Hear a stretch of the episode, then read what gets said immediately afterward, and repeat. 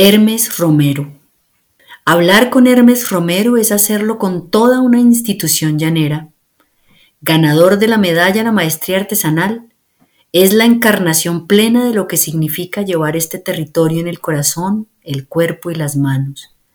No en vano fue uno de los artesanos elegidos en 2011 para ir a representar y dar a conocer los saberes tradicionales de Colombia en el Smithsonian de Washington, esa relevante institución científica y cultural estadounidense.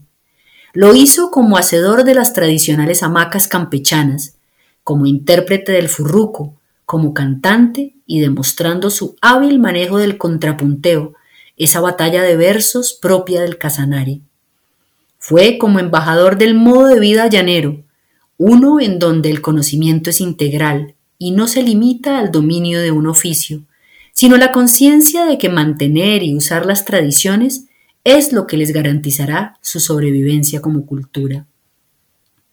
Lo sabe y lo expresa con la sabiduría de la vida vivida, ya con los 60 años cumplidos, para él ser llanero es aprender a oír el silencio de la noche a través de los sonidos de los animales, es amanecer con el trinar de las aves y salir con el tinto de la mañana para regresar a la casa a las seis de la tarde, luego de haber estado enlazando, coleando y atajando. Es celebrar el ordeño, es cantarle a la vaca, salir a caballo, estar pendiente de los conucos, abastecerse de las huertas, Intercambiar lo que falte, cuidarlo todo, la cerca, los animales, los potreros, los maizales y los yucales.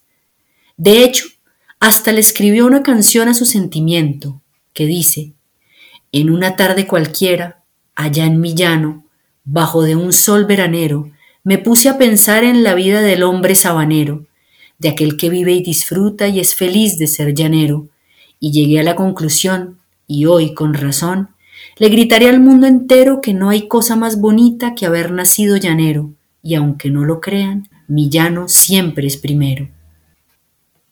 Maestro del trabajo en cuero, mantiene viva la elaboración de todos los implementos para el trabajo a caballo y con el ganado.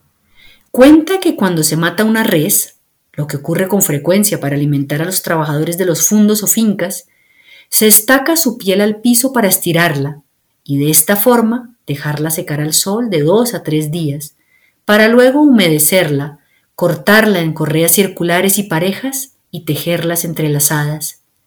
Hermes tiene la fama de cortar el cuero en impecables líneas rectas, sin regleta ni nada que lo guíe. Se ha especializado en la hechura de los cabrestos, los aperos de cabeza, con su bozal, rienda y freno, todos elementos para conducir al caballo, así como los rejos, sogas o marotas para enlazar a las vacas.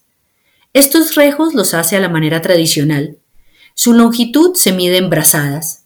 Una soga, para hacerlo, debe tener unas 20 brazadas, o 32 a 35 metros, y también se hacen rejos de 7 brazadas, que son unos 10 metros.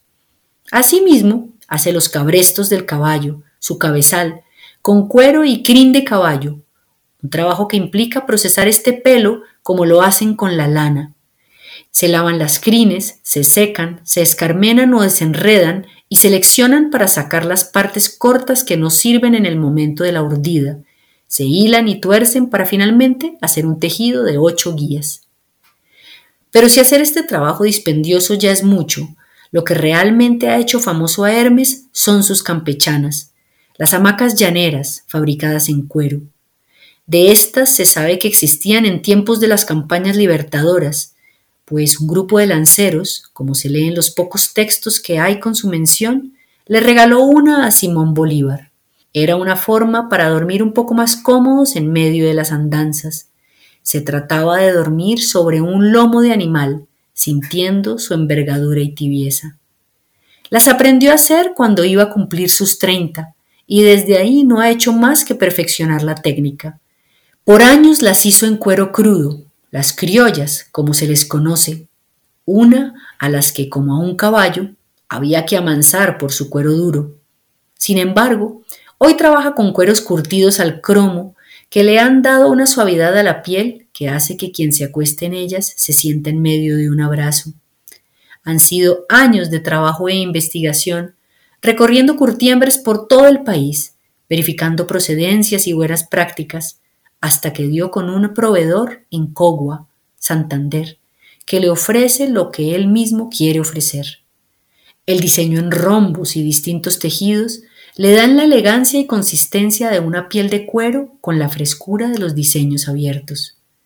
Así que si quieres descubrir cómo se duermen los llanos, es esencial probar hacerlo en una de las campechanas de Hermes. Es posible que como a ellos te quede gustando la costumbre.